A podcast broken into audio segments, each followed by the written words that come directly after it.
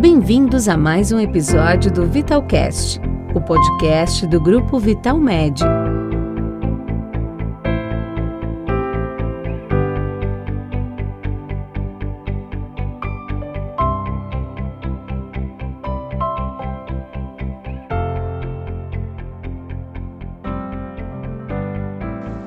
Olá, bom dia a todos. Meu nome é Guilherme, eu sou médico aqui do grupo Vitalmed.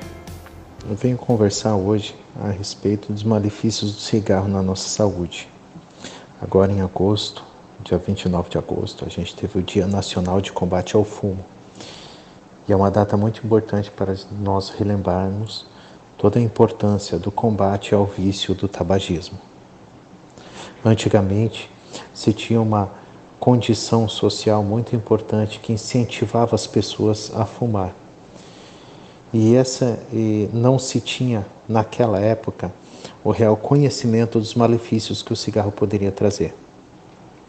Com certeza, o número de óbitos relacionados ao tabagismo nessa época é muito maior do que o que realmente foi contabilizado. Por conta da dificuldade diagnóstica que se tinha à época, não se tinha acesso a tantos meios diagnósticos para detecção e diagnóstico do câncer de de pulmão, outros tipos de câncer ou também outras doenças relacionadas com o tabagismo. Hoje, porém, se conhece muito mais sobre a substância da nicotina, do, cabaco, do tabaco, do monóxido de carbono aspirado. Sabe-se muito mais sobre essas substâncias, sobre os, o que elas causam no nosso corpo e também os meios de prevenção e os de tratamento a essas condições de saúde. A dependência ao cigarro ela pode ser caracterizada de duas formas principais: a dependência química e a dependência psicológica. A dependência química é relacionada principalmente aos níveis de nicotina no corpo. Nós temos naturalmente é, receptores nicotínicos no nosso sistema nervoso central que atuam na na transmissão dos impulsos nervosos, na relação de algumas transmissões neurológicas, emoções e sensação de satisfação e bem-estar. Quando você tem um excesso dessa substância no corpo, pela nicotina do cigarro, o excesso causa uma dependência, pois quando tem uma queda desse nível, a pessoa passa a sentir angústia, inquietação, nervosismo, ansiedade e sintomas de depressão. E também temos a dependência psicológica ao tabagismo. As pessoas têm a, aquela, aquela, as pessoas têm aquela convenção social do bem-estar que o cigarro pode trazer. E muitas vezes não é só o ato de fumar em si, da parte química, mas também eh, relacionado ao prazer que isso pode dar, uma sensação de bem-estar e a pessoa acaba se sentindo com um bem-estar psicológico. O correr do estresse, como se fala, no momento que a pessoa se exclui de tudo que está acontecendo para poder fumar um cigarro, acaba aliando o ato de você fumar com o hábito de sair ou de se esconder ou de se excluir de todo o estresse que está acontecendo à sua volta. Então, na verdade, a pessoa não está sentindo falta do tabagismo em si, mas ela está sentindo falta do isolamento, está sentindo falta de se tranquilizar, de estar tá sentindo falta de, de se desgrudar um pouco do estresse do dia a dia, e não necessariamente a falta do tabagismo. Então, existem essas duas dependências que não adianta você tratar uma sem tratar a outra. As duas, elas são importantes de tratamento para evitar daquela pessoa que parou de fumar que ela tenha essa tendência de recaída. A longo prazo, a nicotina, o cigarro e todas as substâncias envolvidas no ato de fumar pode trazer malefícios para todo o corpo não só a questão do câncer de pulmão, que já está muito difundido, mas também é a doença pulmonar obstrutiva crônica, o que nós médicos chamamos de DPOC.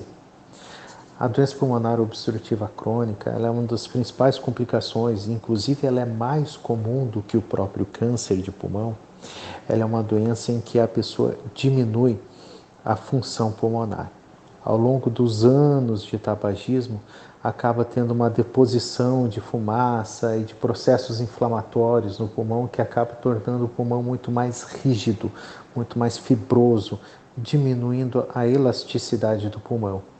Também acontece de fazer quadros que nós chamamos de enfisema pulmonar, ou a piora de um estado de asma.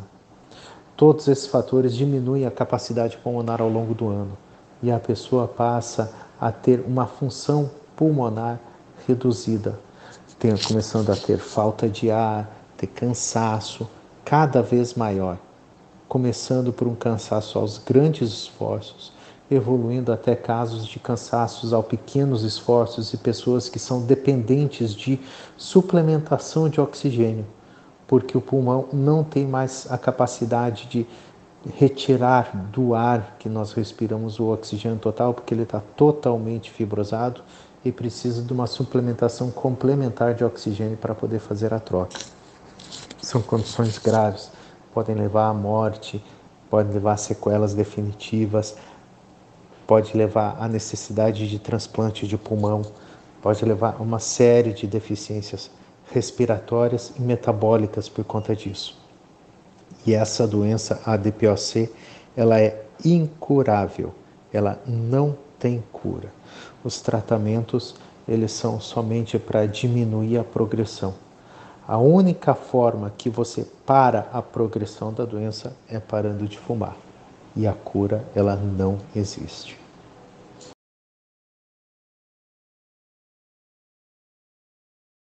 Também existe uma série de outras doenças que também são relacionadas com o ato do tabagismo, como por exemplo o câncer de bexiga, doença de Crohn, também é sabido na comunidade científica que as pessoas que fumam têm uma, um enfraquecimento mais rápido dos ossos e das articulações. Então a pessoa tabagista ela aumenta também o índice de artrose. Então veja que são várias doenças e vários sistemas do nosso corpo que são relacionados com o tabagismo, com o vício e o ato de fumar o tratamento do tabagismo, ele começa pela própria pessoa. Não adianta somente você tomar um remédio ou fazer isso ou fazer aquilo e esperar que este remédio vá fazer você parar de fumar. Isso não funciona.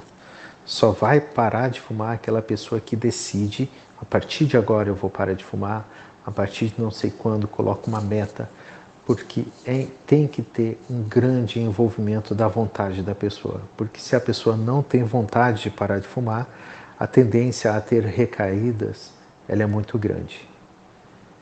Eu tenho um paciente que já falou em tom de brincadeira, mas uma brincadeira sarcástica, porque ele realmente ficou muito doente por conta de cigarro, que ele falava: parar de fumar é fácil.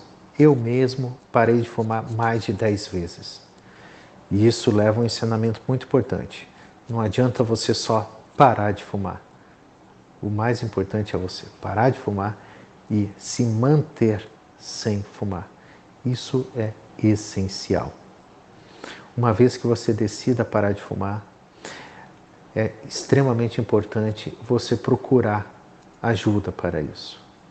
Você parar de fumar sozinho é possível? Sim, é, mas é muito mais difícil quando você tem um acompanhamento para te ajudar nesses, nessa batalha, isso torna uma batalha muito mais fácil de ser vencida. O acompanhamento médico, o uso das medicações adequadas, o acompanhamento psicológico, as atividades físicas, inclusive acompanhamento de nutricionistas, um acompanhamento de muitos profissionais, psiquiatras, psicólogos, são importantes para te ajudar. Não que seja necessário fazer todos. Faça um, dois, três, o quanto você quiser fazer, o quanto você conseguir se cercar de pessoas te apoiando a parar de fumar, mais fácil vai ser você vencer essa batalha.